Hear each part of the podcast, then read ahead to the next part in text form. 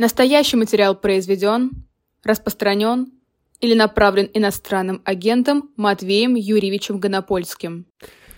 Понятно, что, слушайте, но говорю, зрители, которые смотрят, все знают, что я говорю в Украине, да. Но, извините, прочитала новость, прочитала, как написано было. Здравствуйте, да. Матвей, Матвей Юрьевич. Юрьевич. Обнять вас можно? Вообще.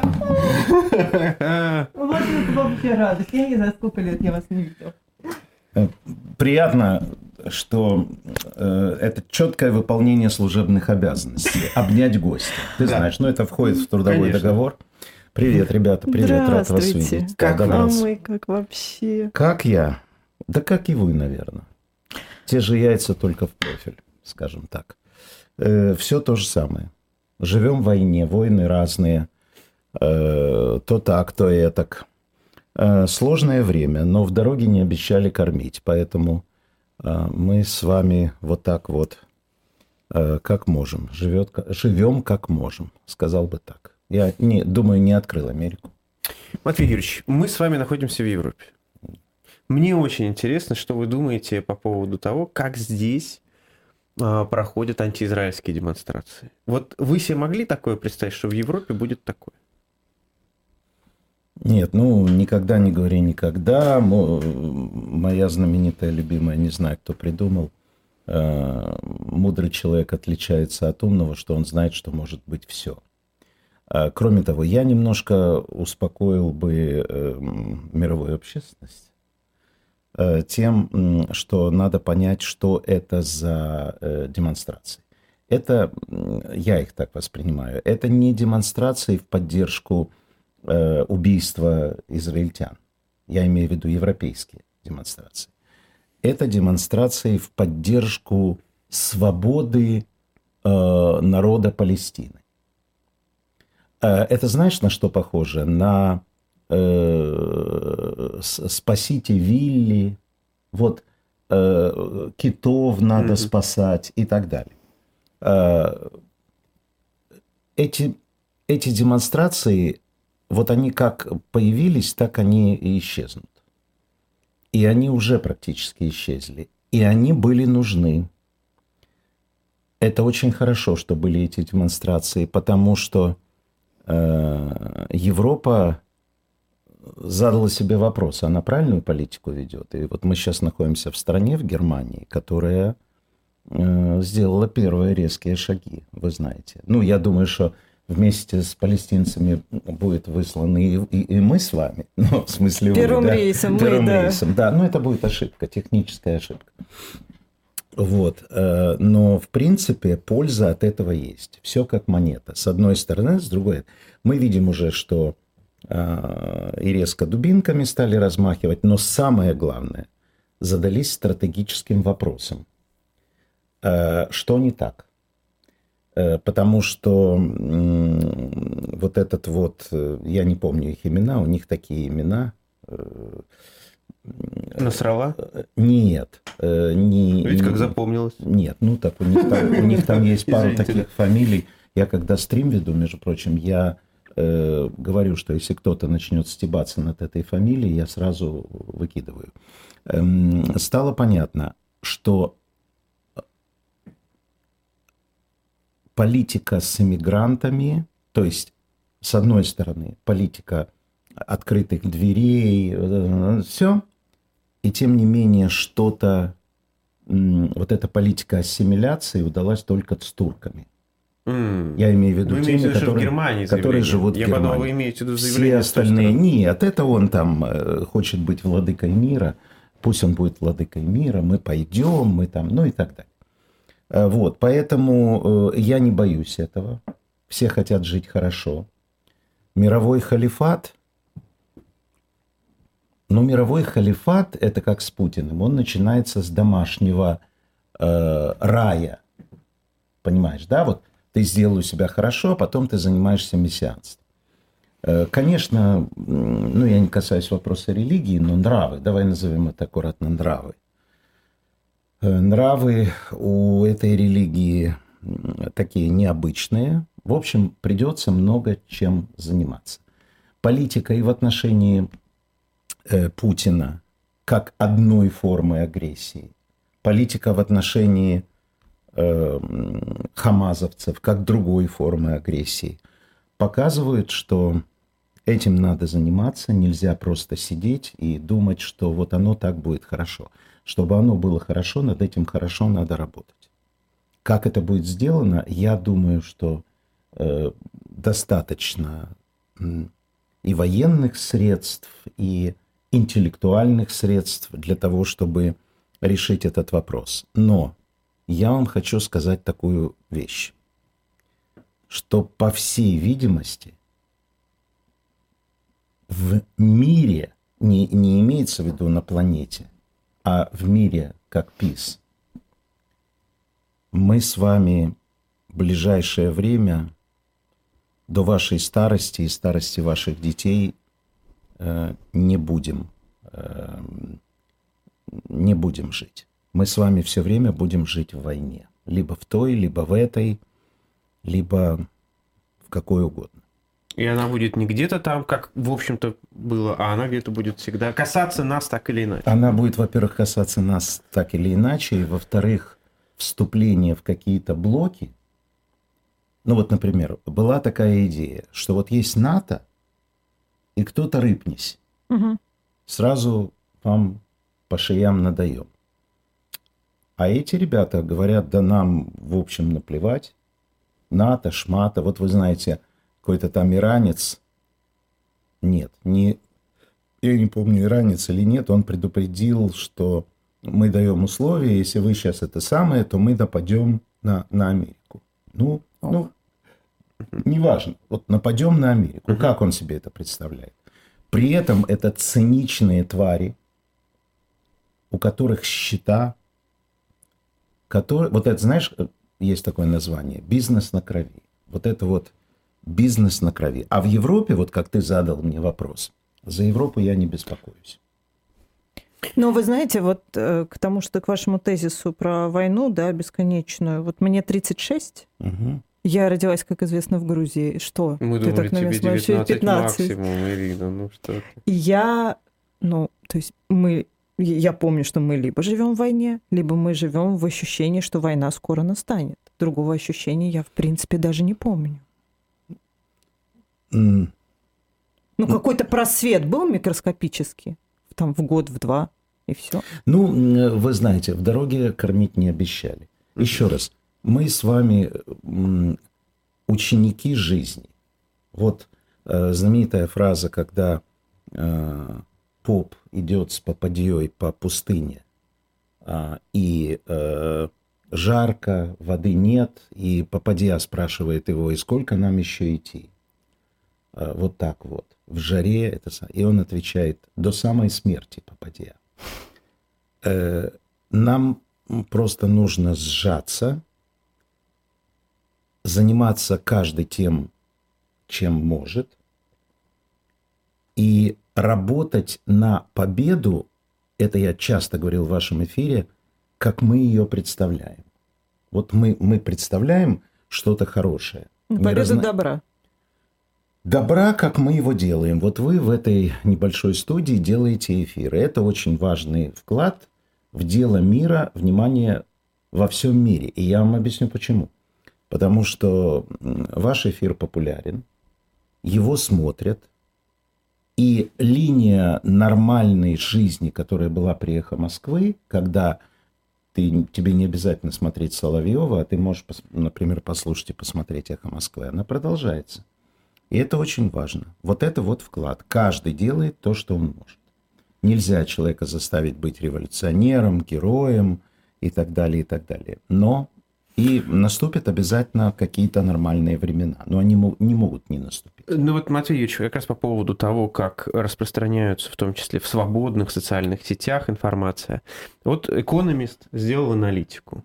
Согласно этой аналитике, в Инстаграме, например, 48% про палестинских публикаций, 31% про израильских. В Твиттере 33% про палестинских, 17% про израильских. И так далее. Нейтральные вот здесь 22%, здесь 51%. Это что нам говорит? Это нам говорит, что про израильских больше. Просто кто активней. Понимаете, да? Это вот как выборы Путина. э, те, кто голосуют, те, кто голосуют за Путина, они идут и голосуют. А те, кто против Путина, и это правильно, ну, потому что выборы поддельные, они не голосуют. Поэтому я на это бы не смотрел. Ну, они, палестинцы, вот в таком абстрактном виде, они хотят свое государство. Но поскольку они ни в чем не виноваты, они винят за это Израиль. Поэтому фри Палестина. Дайте нам палестинское государство. Как россияне, они хотят, чтобы не было войны и чтобы было хорошо. Но задницу поднять, понимаешь, да? Угу. Все зажато, пережато. Вы же видели это видео, когда эта женщина, э, у которой убили сына в э, Палестине, она кричит, там, звери на, на самих хамазовцев. Ну, что вы это сделали. А там ей толкает ее и говорит, а ну молчи. Поэтому люди говорят, надо решить вопрос Палестины. Вот эти вот люди, они не требуют убийства евреев. Не про хамасовские, а про палестинские. Угу. Спокойнее надо к этому относиться. Просто это кризис всего то, что мы сейчас переживаем. Это кризис международных организаций с их озабоченностью. Понимаешь? Это кризис эм, неумения поставить на место э, там, Ким Чен Ына. Это старая работа разведки. Вот сейчас все время идет разговор. Передал Путину э, Ким Чен Ын оружие и не или не передал. И вот я вчера целый день читаю. Есть сведения, что он... Ну, снаряды вроде передал. Нет, да. еще и стратегические ракеты. ракеты. В одном сообщении, что Путин за это заплатил э, 3 миллиарда долларов. В другом сообщении он ничего не платил, а только он будет э, помогать им запускать там ракеты, что-то вот такое. У меня вопрос, так так или так или так? вообще разведки мира существует. В общем, короче говоря, кризис всего. А при этом нам активно дурят голову. Понятно, да? Угу. И вот мы вот в этом вот так э, колеблемся, мы на это все смотрим. Но это тоже позитивная история, потому что мы учимся, и это меня сейчас больше всего заботит, мы учимся быть стойкими в этом деле мы учимся, у нас появляется вот эта кожа, как она называется, говорят, что вырастил кожу, ну, какую-то там угу. слоновью или какую. Толстокожими, в общем, становимся. Да, мы в этом смысле становимся. Мы не кидаемся на первую же новость. Там, э, история с Соловьем э, и замороженным Путиным. Это еще одна часть, которая нас научила, что может быть и так. Вообще девиз нынешней нашей жизни, вот если брать нас с вами, особенно работающим в новостном контексте, может быть и так.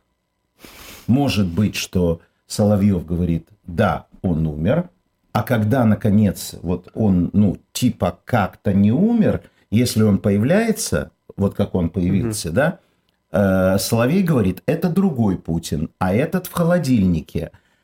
Тогда ведущий пытается его поймать, и говорит, а когда же нам скажут? Он говорит, ну им придется сказать, но возможно пройдет какое-то время.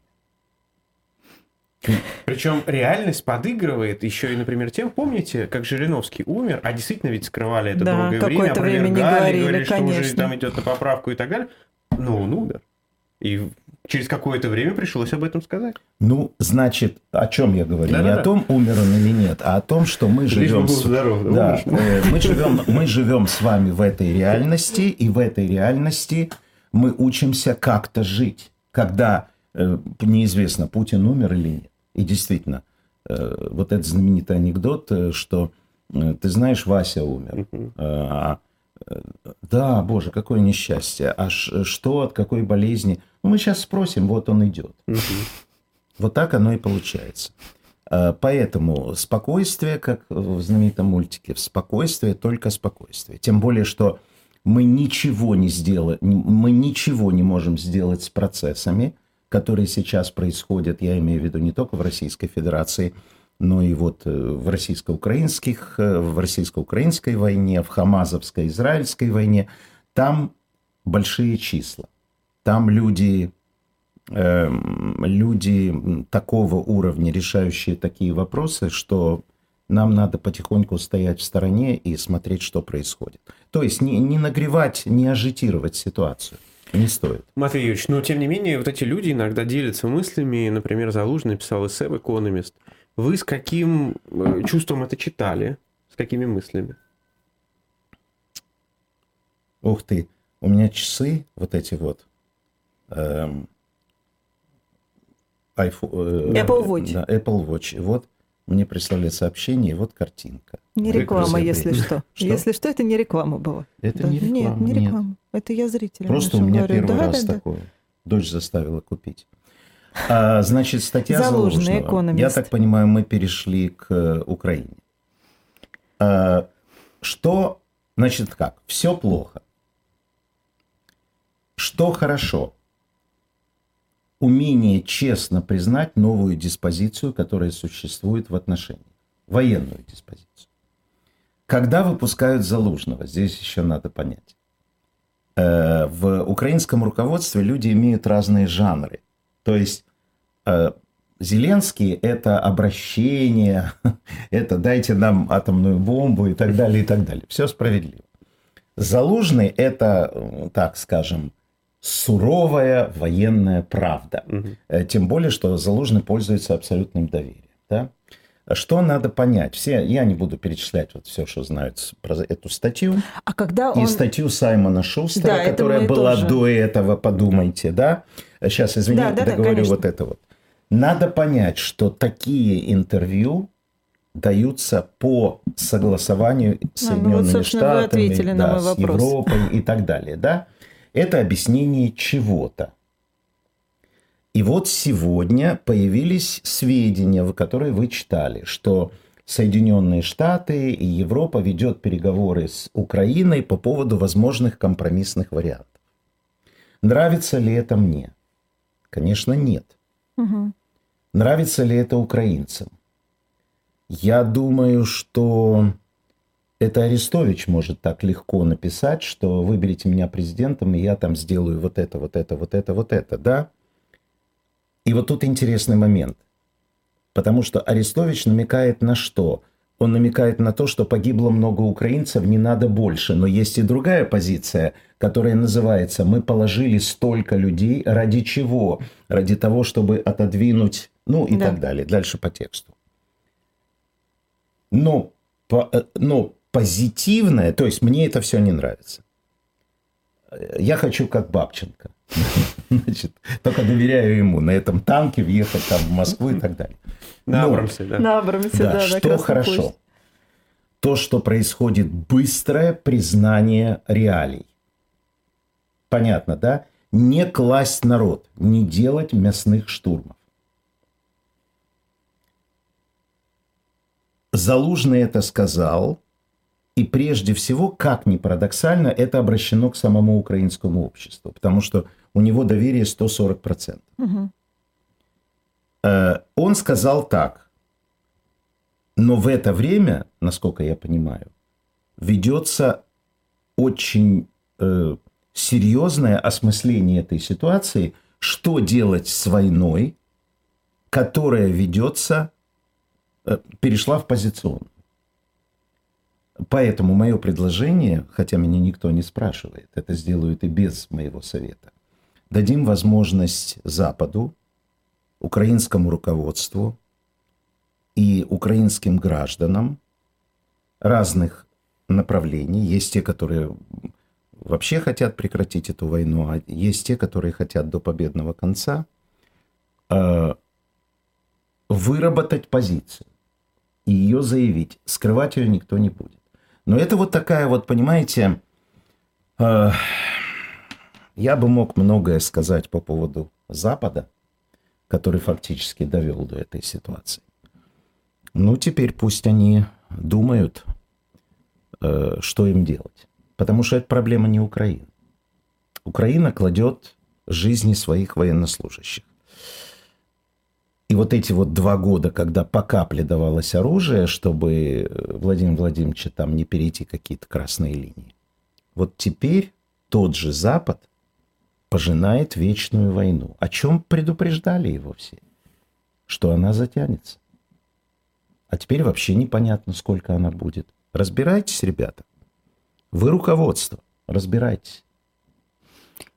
А статья Шустера в «Тайм», которую вы упомянули, она про то же с цитатами Зеленского внутри? Нет, она про то же. Она про то... Э, то есть, если говорить одним предложением, э, давайте не скрывать правду. Ну, можно было бы ее так назвать. Угу.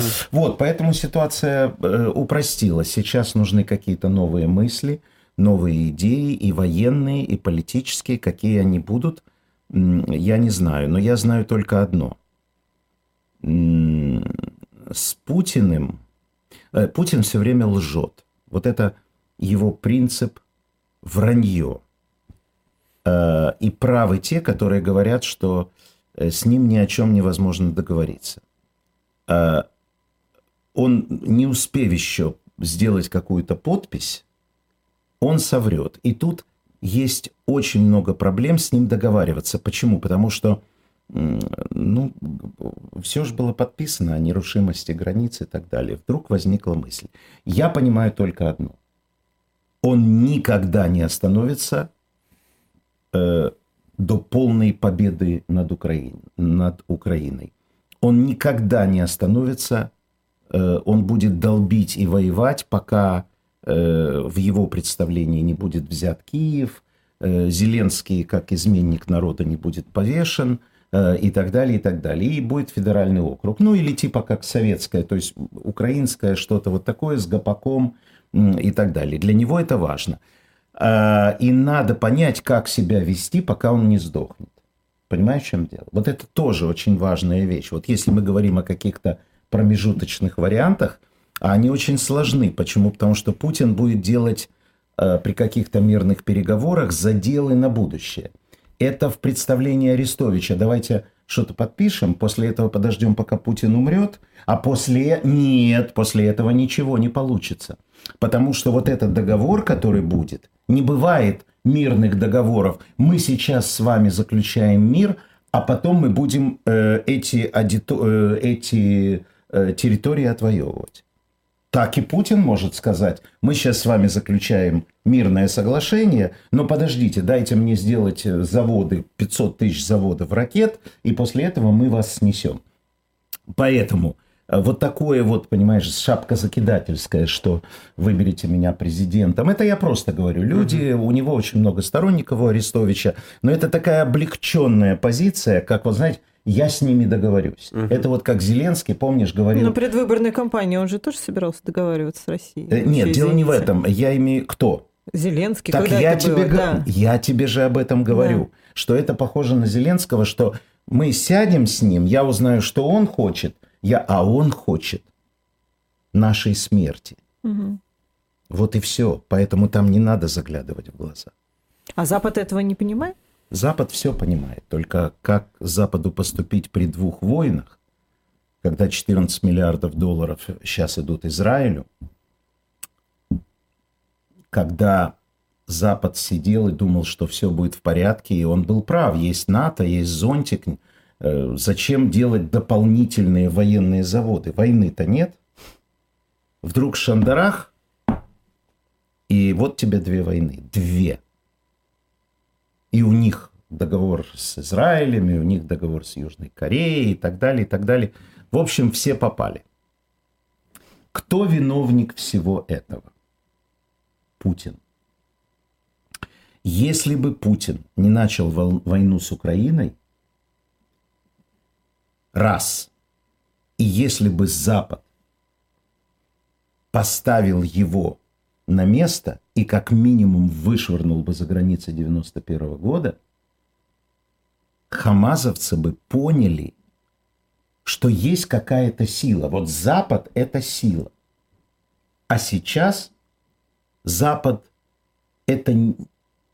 Ну как, ну если вот эти вот, они говорят, мы объявим войну Соединенным Штатам Америки. Мы это... Раньше они этого не говорили. Они говорят это сейчас. Они сами утверждают, что они готовили это выступление два года. Они видят, что законов нет, что насильника, убийцу и отрезателя голов детям поставить на место невозможно. Они овладели э, всеми современными средствами. Вот у них дроны появились. У них, у них все в порядке. Вот это как российско-украинская война. И между ними стоят Соединенные Штаты Америки, которые, так сказать, демократия и так далее. В общем, короче говоря, сложно. То есть Путин показал, простите меня, и Эрдогану, и хамасовцам и так далее слабость Запада? Не слабость Запада. Это нельзя назвать слабость Ну, мне Запада. тоже слабость не нравится слово, но я сейчас, да, не могу другое. Как бы это правильно сформулировать? Безнаказанность насильника. Давай с другой стороны угу. зайдем. Понимаешь? Если у тебя за тобой атомная бомба, то пока что нынешняя жизнь показывает две вещи. Во-первых, та сила, которая имеет атомную бомбу, она может делать все, что она захочет. А второе, что она безнаказанностью инспирирует новое насилие совершенно в других регионах мира. Это новый вызов, с этим надо что-то делать. Матвей Юрьевич, а когда я сейчас был в Париже и встречался с разными, Хорошая фраза. Да, с разными людьми, а, я вижу, как э, люди, в том числе думающие о политике Запада в отношении Украины, в таком, если хотите, интеллектуальном тупике по поводу выборов в Украине. Вот они скорее, вот Запад должен понуждать Украину, не должен понуждать. А вы мне скажите, вообще технически, вы нет, можете себе представить, не... что нет, их можно провести? Нет, это невозможно. Э, это невозможно, и мы же много раз об этом в твоем эфире говорили. 7 э, миллионов перемещенных лиц, 5 миллионов выехало за границу. На передовой люди, да, все перемешалось. Э, дом Облонских сейчас везде. Вся Украина это дом Но вопрос до сих пор открыт? Нет, вопрос открыт, потому что Зеленский абсолютно четко сказал, дайте нам деньги для этого 5,5 миллиардов долларов и обеспечьте наблюдателями, ну, хочешь, чтобы как-то это прилично выглядело, да? Ну и кроме того, самый важный вопрос. Ведь э, никто не хочет эффекта Арестовича. В чем заключается эффект Арестовича? Арестович уже начал предвыборную кампанию, и начал он ее... Я не говорю сейчас, э, там хороший, он плохой, нет. Просто он переступил красную черту, которая заключается в том, что он начал уничтожать, как и полагается, конкуренту, Конкуренты, да. украинское руководство, которое находится в войне, предлагая взамен довольно, ну, как я уже говорил, на мой взгляд... Он первым это сделал? Что? В смысле, что он первым это сделал? Никакой другой украинский политик нет, высокого уровня нет, не позволял нет, себе не этого? позволял. Угу. Ни высокого, ни низкого. Угу. В украинском обществе существует Концепция. понимание, что идет война, и... Э, понимаешь, что... В чем чудовищная другая сторона того, что делает сейчас Арестович. Он показывает Западу, он играет в поддавки с Западом, который хочет как-то закончить эту войну. Он говорит, я заставлю украинское общество согласиться с, с проигрышем.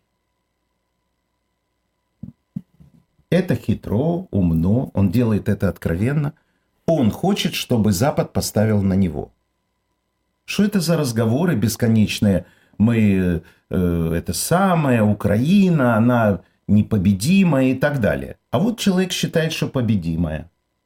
Ну, что можно договориться, понимаешь? Не, не в смысле русские победят, а можно договориться посерединке. А давайте-ка мы изучим, кто вот этот Арестович, какая у него поддержка э, и так далее. Да, вроде он либерал, демократ, ну вот такой вот, понимаешь? Угу. Э, умный человек и прочее, прочее. Это страшная история, потому что это раскол общества изнутри. Я не знаю, стоило ли это делать, и как э, то, что делает сейчас Арестович, я его вообще не знаю, я с ним никогда не виделся, я его воспринимаю как мы все политическую фигуру. Э, но история оценит, был он прав или не прав, и э, посмотрим, что из этого получится. Вот, Юрьевич, простите, может быть, это э, как-то прозвучит неправильно. Да. Но разве нельзя говорить о том, что Украина уже выиграла войну тем, что не дала себя уничтожить? Это уже на самом деле, это, как говорится, мало кто ожидал. Нет, а ну подожди. До начала войны. Подожди, значит, ты знаешь, у умного отца бывают глупые дети. Это мы называем, что это победа. Называем, да, мы выстояли. Но вот возникает вопрос, вот этот серединный вариант, который сейчас вот по ленте новостей обсуждается и так далее, э, это поможет победе Украины или перечеркнет ее? Почему? Потому что то, что будет делать Путин при серединном варианте, мы с вами знаем. Это будут бесконечные военные заводы и подготовка, я не знаю там к чему. С завываниями Соловьева, Скобеева и так далее. Мы все это понимаем. Ну, до его смерти. Но когда он это, да? Угу. А вот что будет делать Украина? Значит, получается так, что Украина тоже должна строить военные заводы и так далее, и так далее. Но может другое, потому что даже все говорят, что в любом случае какое-то ускоренное вступление в НАТО и так далее. Понимаешь, что... Но ведь условия России мы же знаем. Отдать эти территории России, признать их российскими и сделать внеблоковую оставшуюся Украину. И Путин стоит на этом железно. Может быть, это часть переговорного процесса. Потому что он не возражает, чтобы оставшаяся Украина, вот я употребляю такое выражение в его понимании, вступила в ЕС. ЕС его не интересует. Его интересует вот НАТО. Вот, вот ни один квадратный метр Украины не должен быть в НАТО. Но это не переговорная позиция. Так ничего не получится. Правильно ли я понимаю? Правильно. Что и вы в том числе разделяете мнение, что на Путине закончится путинизм. Грубо говоря, вот в том виде, в котором в самом, ну, ее, конечно... в самом агрессивном виде. Нет, но это я не знаю, в самом ли агрессивном. Потому что вопрос, кто придет. Патрушев, мы знаем, с тобой делает такие заявления, которые просто Путин себе не позволяет. То есть Путин сумасшедший по-своему, а Патрушев сумасшедший по-своему. Риторика у них абсолютно одинаковая. Просто Владимир Владимирович, он поплыл, вот эти вот его выступления – вот это вот про этого Невского или про кого он там вот эту историю. Про Орду, да. Про Орду, про Орду вот это вот все. Ну, чувака несет, понимаешь? Поэтому не будем даже это обсуждать. Просто он вот стоит, он собою восхищен, и он говорит, все это, самое ужасное то, что там сидят в зале люди, которые знают, что на самом деле кто куда ходил и зачем. Но оказывается, вот что они делали вот эти, вот, наверное, Иван Грозный, тоже. Э, осталось ему еще рассказать, что Петр I не прорубал окно в Европу, а наоборот забивал. Он считал, что окно в Европу про плохо пробито, и надо доски вот двойным этим самым. Поэтому э, это я про него вообще не хочу говорить. А, каждый в российском руководстве болен по-своему. Эта болезнь называется диктатура, это когда ты долго у власти, ты едешь крышей. Поэтому разговоры о памперсе, что надо часто менять как памперс э, лидеров и по той же причине, они абсолютно справедливы. Поэтому я бы не зарекался. И объясню тебе почему. Представим себе, что Путин продержится еще, например, пару лет. Ты понимаешь, насколько военизированной станет Российская Федерация? Просто по факту военные заводы, военные заводы, военные заводы. На этих военных заводах работают люди. Угу. Там в три смены. В три смены с очень высокими зарплатами. Не, я сейчас не об оружии. Я, ты знаешь, у меня есть тезис. Это скорее социальное благополучие. Да, кто он коррумпирует да. российское общество. Все блага тому, кто пойдет и убьет украинца. Значит, что получается? Люди там работают. Правильно? Получают зарплату, выпускают какие-то снаряды, бомбы, самолеты, вот это вот. Умирает Путин. Значит, им нужен человек, который скажет, мы продолжаем, мы ничего не сокращаем. Я все время говорю, почему Навальный, ну, условный Навальный, почему э, либеральный лидер э, не может э, возникнуть сейчас в этой ситуации после Путина. Он не может возникнуть, потому что коррумпировано все общество деньгами и льготами. Все завязано на «убей украинца». «Убей украинца» бесплатно то. «Убей украинца» 50% это самое. «Убей украинца» э, вот это мне нравится э, сейчас э, там бесплатно туда, ну, ну, там «Лада» в случае mm-hmm. чего, да. И самое главное, «Убей украинца» и уже ты приравниваешься к ветеранам Великой Отечественной войны. А это очень важно. Почему? Потому что 9 мая кто-то должен у Большого театра собираться. Вот они и будут собираться. Понимаешь? Все сделано расчетливо. Он, знаешь, мне напоминает Путин э, Древний Египет. Вот.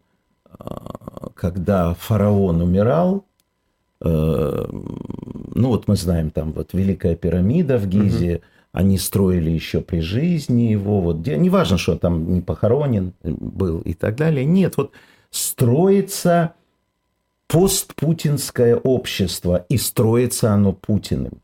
Путин делает, э, делает такую схему общества, он, по сути, выстраивает Неаполь, Каморру. Когда выгодней, э, или знаешь, мне еще что напоминает – Э, мне напоминает, ну, например, года э, рабства в Соединенных Штатах Америки. От него тяжело было отказаться, угу. потому что это отказаться от привычного уклада жизни, где, э, где ты живешь за счет труда других. И, и вдруг какая-то демократия, и понадобилась гражданская война. Понимаешь? И Вашингтон вот я сейчас был в Вашингтоне и смотрел на вот это вот все. Джордж Вашингтон не отказался от своих рабов. Он написал в завещании отпустить их вот после моей смерти. Надо сказать, что действительно в Филадельфии, как раз, которую мы сегодня вспоминали, а, остались, остался квартал, где жил там, Вашингтон и так далее. И теперь это музей рабства, по большому счету, под открытым небом. То есть там вот весь его дом, большую часть времени рассказывается о рабстве. Потому что, ну, в общем, закрывать глаза сегодня уже на, на те практики, ну, как нельзя. Короче говоря, все может сменить. Вы спросите, а что может быть дальше? Дальше должно произойти то, что произошло в Советском Союзе. А именно, вот эти, помнишь, там вот эти ваши штаны э, советские, они плохие, они никому не нужны. Но проблема в том, что бомбы, они всегда хорошие. И танк Т-34, даже если других танков нет, пусть он стреляет э, э, вправо или влево на 3 километра, но все равно он кого-то убьет. Поэтому остается самая главная задача. Она звучит так. Не дать возможность России вести войну.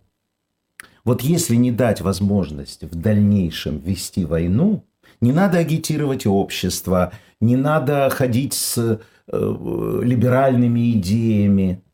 Человек идет на работу, зарабатывает деньги, приходит домой, и даже вот 8 тысяч э, рублей стоит по-моему, в Волгограде или где билеты на концерт шамана в первом ряду. Это же надо, хочется посмотреть это шоу не потому, что они фашисты, не потому, что он там типа зигует, блондин и так далее. Просто, ну а какие развлечения это? Вот шаман есть раскрученный, похлеще Пугачевой раскрученный. Надо посмотреть? Надо. 8 тысяч, 7 500 со второго там по какого-то ряд, да, и так далее. Понимаешь, ну вот такие сейчас развлечения у нас единственный способ остановить Россию, сделать невероятный кризис, сделать ненужным то, чем она торгует. Она, Россия, продает войну. Она подсаживает людей на войну. Она делает каждому россиянину выгодно войну. поработай на войну. Э, Есть, конечно, отдельный вопрос. А почему россияне не задают вопрос, что когда ты работаешь на той фабрике, которая выпускает снаряды, почему они. Почему, например, если ты работаешь учителем, у тебя 3 копейки? Ну, россиянам не свойственно, да, задавать вопросы, арестуют, там что-то такое, посадят. Поэтому, парень, иди на военный завод, ну, как минимум. Или иди в армию, э, скопишь деньги, что-то купим и так далее. И закрывают вот так глаза от того, что будет дальше. Поэтому единственное, что нужно сделать, это сделать так, чтобы перекрыть России возможности экспорта оружия. То есть сделать то, что... Сделать так, чтобы то, что дает возможность существования путинского режима, подчеркиваю, который может продолжиться после Путина, не работающим. И это не важно, жив Путин или он не живет. А с ядерным оружием что делать? Ну, Ядерное оружие, я бы не сильно обращал на это внимание, потому что э, даже риторика пропала по поводу ядерного оружия. Ну, все прекрасно понимают, и Путин понимает, его там генералы, что с этим играться нельзя. И, да и зачем Путину э, ядерное оружие? У него и так все хорошо. Матвей Юрьевич, когда вы видели кадры из Махачкалы, вот вы на это смотрите как на то, что это как раз логичное продолжение и усиление режима Путина? Или наоборот? Нет, это не усиление режима Путина. Наоборот, если Путин был здравым человеком, но вот мы знаем, что когда он выступил и обвинил Запад в этом, и Украину, ну, это такая дань, так сказать. После этого у них было закрытое совещание. Кроме того, сейчас вот там снимают людей в Махачкале, которые проглядели и так далее, и так далее. Это, э, это такая, я бы, как тебе сказать, когда кто-то кричит, ну, чтобы для Ютуба, чтобы не забанили там Бея, на, на спасай Россию и так далее, здесь, эм, ну, во-первых, Венедиктов справедливо напомнил, что сколько там живет в Махачкале, 300 или полмиллиона жителей, а вышло где-то 150-200 человек. Поэтому не надо преувеличивать эту историю. Сказал я как Песков, да? Ну, слушайте, захват А, международного аэропорта так Кроме себе того, невозможно не очень важно, что, ну, все называют, что это погром. Погром – это не погром, потому что не пролилась кровь. Они сами не знали, чего делать Блин, ну, дальше. Кровь Ну. пролилась. э, Другое дело, что там это полицейские какие-то были. Там, ну, там 7 человек пострадавших было. Больницу увезли. Вы же понимаете, о чем я говорю? Они искали евреев. При этом сами не понимали, для чего они их ищут. И поэтому все ушло, не убей еврея. Вот я понимаю, какой гнев это вызовет мои слова аудитории и так далее. Мне все равно. Я просто смотрю на это. Во-первых, это никакая была не религиозная война. Это был вот такой эмоциональный, ужасный, отвратительный выплеск, опозоривший, как верно сказал руководитель э, э, Дагестана. Дагестана, опозоривший народ и сделавший мем, когда человек заглядывал туда, в этот двигатель и так далее. Как он сказал, весь мир смеется. Э, Силовые структуры прореагировали, правда, с опозданием и так далее. То есть как? Отвратительно, отвратительно. Э, это не религиозная война, я бы сказал так, это хулиганство с эм, такое крупное хулиганство с антисемитскими не лозунгами, а с антисемитской направленностью. Они же не говорили, давайте убивать евреев, да? Они говорили, э, от этого они не становятся более ароматными. Они говорили, не пустим сюда евреев, вот Ну, не они пытались найти евреев. Да, Дальше найти, непонятно, чтобы, что они, они... чтобы они ушли. Понимаешь? Э, Поэтому, почему я говорю об этом? Естественно, я их не оправдываю. Я просто говорю о том, что мы должны на события, которые происходят вокруг нас, э, хотя бы есть такая, вы знаете, штука, называется Слушай, э, а вот это вот ужас, ужас, ужас Вот или просто ужас? спросить, Да. вот, вот вы ровно сейчас по этой Да. категории. Это просто ужас, правильно? Да. А вот э, что э, неприятно, для Владимира Владимировича или там, не знаю, Кириенко или каких-то людей, которые там рядом с ним, это то, что эта история очень сильно ударила по идее многонационального мира, что у нас вот проживают все, что они любят друг друга. Э, Путин теперь не сможет использовать эту риторику. Вот. Вы недооцениваете Путина. Нет, Вы не считаете, что, поняли. может быть, еще антисемитские шутки Нет, больше вы не будет поняли, использовать? Нет, вы не поняли меня. Он может это использовать, но мы над ним будем смеяться. Неважно. Им- Ну вот, э, например, он скажет, э, возвращайтесь, приезжайте, вы видите у нас мир и благополучие. Он может это сказать, он все может сказать, но все сразу скажут, ага, опять врет. Понимаешь, вот в этом Мгм. смысле. Поэтому такое произошло, продолжения не имело. Сейчас там идут крупные разборки. И меня совершенно не интересует, э, посадят этих людей или отпустят. Э, там спортсмен какой-то потре- попросил, давайте прощения, Господь говорил, давайте прощать и так далее. Суть не в Ну и этом. там в Украину предлагают отправить. Ну, Украину воевать, предлагают да. отправить, да, что-то такое. Это Или уже в, не э, интересно. Газу. Важно то, что э, все сделали выводы. Сделали выводы сове- э, российские евреи по этому поводу, что такое может быть. Сделал вывод э, Кремль, что такое может быть. Сделали, э, я думаю, всем пистоны поставили руководителям российских э, территорий, что вы смотрите, чтобы у вас такого не было, что вы там себе позволяете, вы что?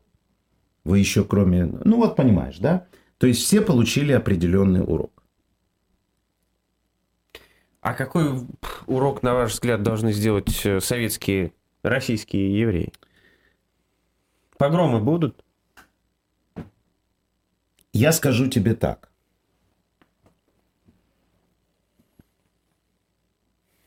Ведь ответить на этот вопрос, будут ли погромы, не может никто. Мы же не можем заглянуть в будущее. Но история показывает, что власть, вообще российская власть, использует радикалов для... Я говорю такие, знаешь, ну, э, картинные слова. Использует радикалов для решения своих целей. Поэтому сейчас нет погромов. Ну и хорошо. Могут быть погромы. А Так почему- смотрите на Нет, часы. нет. Как опять же будто с того бы, да, анекдота. через Я думал, началось, Да. Могут быть погромы. Давайте скажем честно. И только зайдем с обратной стороны. А почему нет? Но если они уже были в русской истории, при слабом царе, и не обязательно их организует Путин. Просто история нам показывает, что антисемитизм – это такая штука, которая идет веками. Ну, это Почему? скорее общая ксенофобия. Почему в стране, где слабая власть, где э, правоохранительные органы и суд, так сказать, на все закрывают глаза, почему не должно быть погромов?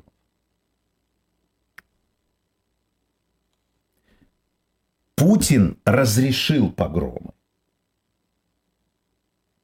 в своем выступлении. Он не осудил то, что делали эти люди. Он сказал, что это была группа людей, которые, которых инспирировали. Тем самым он выдал вотум на дальнейшие подобные преступления. Потому что любой из тех, кто э, крич, искал евреев, теперь может сказать, что э, ему позвонили украинцы, обещали перевести на э, Сбербанк, на его карточку 5000 долларов. Они говорили с украинским акцентом а, и назвали Степан Бандера. И в это поверит. Понимаете, в чем дело? То есть он дал Путин в своем выступлении обществу индульгенцию на погромы. Он сказал, это не наше, мы миролюбивый народ. Э, у нас нет такой черты. Это инспирировано Западом и Украиной. Как мог сказать такое президент, это вопрос к нему. Но это в каком-то смысле ответ тебе на вопрос есть ли, э, могут ли быть погромы. Но на погромы, которые не направлены на самого Владимира Путина. Но это тогда называется революция или переворот. Почему погром? Почему погром? Не знаю. В любом обществе полно радикалов. И по демонстрациям мы видим, полицейских били, вот во Франции машины жгли и так далее. Так устроено общество, с этим ничего не поделаешь. От 2 до 4 процентов в каждом обществе радикалов. Просто власть должна держать их в узде. Вы помните, что творилось в 90-х? Поткин, вот это все, когда шагали по Москве, помнишь вот это? Да. Очень жестко власть себя повела. Всех поарестовывали, посадили в тюрьму, предупредили. И в Москве ничего нет. В Москве-то ничего не было. Ну как, там был Ну, какой-то несанкционированный Ну, митинг. 10 но- человек, ну да, ну да. Понимаешь? А полыхнуло в республике. Ну, я, я просто, мне это вообще, моей логике это совершенно не поддается, потому что я вижу там, как к Соловецкому камню пускают по 2-3 человека, и все там огорожденное, и полиция недобро, значит, на всех смотрит, а у тебя тут э, какая-то шайка захватывает аэропорт, ничего себе, международный, и как-то, ну, погром, Ну, погром. хорошо. Нет, ну нельзя это, в, в российских медиа нельзя это называть погромом. Кроме того, ну, конечно, ну, к Солове... Понимаешь, вот... Ну, опять же, вот когда я прочитал про Соловецкий камень, что там-то самое, это же неправда было, что его окружили и никого не пускали. Не, пускали просто там. Пускали, но да. почему окружили? Вот, это главный вопрос. Ну, так ответь на этот вопрос сама. Пускали же, но Пускали, почему... но окружили. А почему А мало ли окружили? что. Что? Что именно? Не знаю, кто-нибудь достанет плакат, там, «Долой Путина». Нет, Или там а могут «Свобода другой, Навальному». А могут другой плакат достать. Или устроить свалку прямо у Соловецкого камня. Драку. Это надо? Нет. Поэтому, пожалуйста, по одному положили цветочки и уходите. Еще раз, не, не нарушай принцип Оккама. Не, не, не придавай, не множь количество сущностей. Соловецкий камень. Мэр звонит, говорит, обеспечьте там порядок. Что такое в полицейском понимании обеспечить порядок? Ну, несколько лет назад такого не было. Так несколько лет назад не было войны с Украиной. Но если, опять же, говорить о этих межнациональных отношениях, вот вы говорите, Путин не может этим больше так бравировать. Ну, грубо говоря, над ним будут смеяться. А есть ли у этого более серьезные последствия? Какие-то центробежные явления? Думаю, что нет, потому что все держится на деньгах, не национальном самосознании, Э, потому что деньги идут из Москвы. Придумана коррупционная схема. Сначала собираем все деньги с регионов, а потом в зависимости от того, кто хороший, кто плохой, даем им больше или меньше денег. Зачем э, русским, э, российским территориям требовать какой-то самостоятельности и так далее? Во-первых, тебя сразу, ну, или убьют и так далее. Надо, все ждут смерти Путина, чтобы смотреть конфигурацию, которая будет после его смерти. В зависимости от этой конфигурации будет решаться вопрос. Ну, нельзя же объявить, э, ну, там, я не знаю, например, э, Дагестан. Это же не, э, не Хамас. Они же не хотят жить в условиях Хамаса. Э, Бегать, кричать и не иметь ничего, ни воды, ни, ни электричества. так. Понимаешь, да? Мгм. Люди привыкли жить хорошо. Им сказали, забудьте про ваши национальные идеи, про все это. Отдавайте деньги, мы вас защищаем. Ну и так и живут. А зачем им самостоятельность? Все говорят, Чечня первая объявит. Чечня получает огромные деньги, строит себя. Зачем ей нужна самостоятельность и независимость? Она лучше будет страну оккупировать, как она сейчас делает. Одно дело э, свадьба с перестрелками на, в Грозном, а другое дело свадьба на геликах в Москве С выстрелами. с выстрелами и так далее. Но сейчас немножко их подкоротили. У каждого свои планы. И эти планы совершенно не такие, как мы думаем. Вот эти вот разговоры, что развал России и так далее. Люди поступают так, как выгодно. Я вот всегда привожу пример Канады. Франкоговорящая Канада, э, она же, собственно, создала Канаду. И она все время в претензии, что э, вот к ним плохо относятся. И вообще давайте проведем референдум. Как только доходит дело до референдума, все делают шаг назад. А почему? Потому что э, весь бизнес уйдет из французской части и будет в англоговорящей части. Там бизнес делается. И вот они живут с такой обидой, все время презирают английский язык и так далее. Ну, в общем, все вот это вот продолжается. Но невыгодно, поэтому никто... Вот Брекзит сделали в Британии, теперь большие проблемы. Я не говорю, что они жалеют, но теперь большие проблемы. И с экономикой, и так далее. Вот они так, вот давайте этот Брекзит, зачем нам это, мы сами с усами. Усы оказались короткие. Последняя минута осталась. Ты, Ир, хотел спросить что-то или нет? Да, тут... Э, да что с ним говорить, сказал. Да нет, тут просто комментарии написали, слушая нас все эти три часа. Короче, безнадега. Вот, э, собственно, вот такой Безнадега, послушайте меня, не безнадега. А я как раз последний вопрос хотел, оптимистичный Давай, задать. давай, не ну. страшно. Новую песню Битлз слышали? Да, слышал, очень хороший клип посмотрел, э, который сделал Питер Джексон. Ну, они там пишут все время, что это последняя песня Битлз.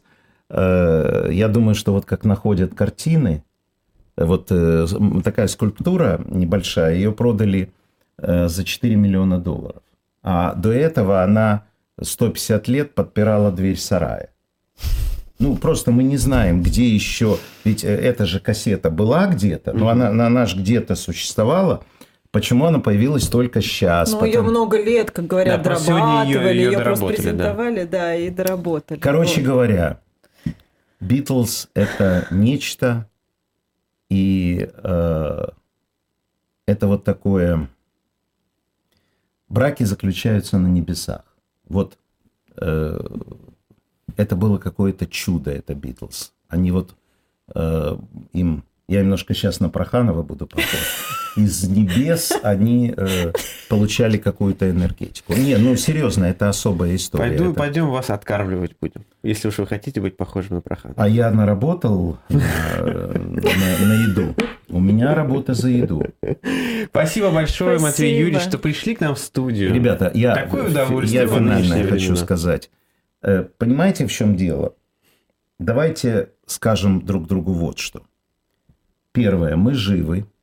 Второе, э, электричество есть, вода есть и так далее. Э, дальше. У нас есть какие-то надежды, и эти надежды э, все-таки существуют.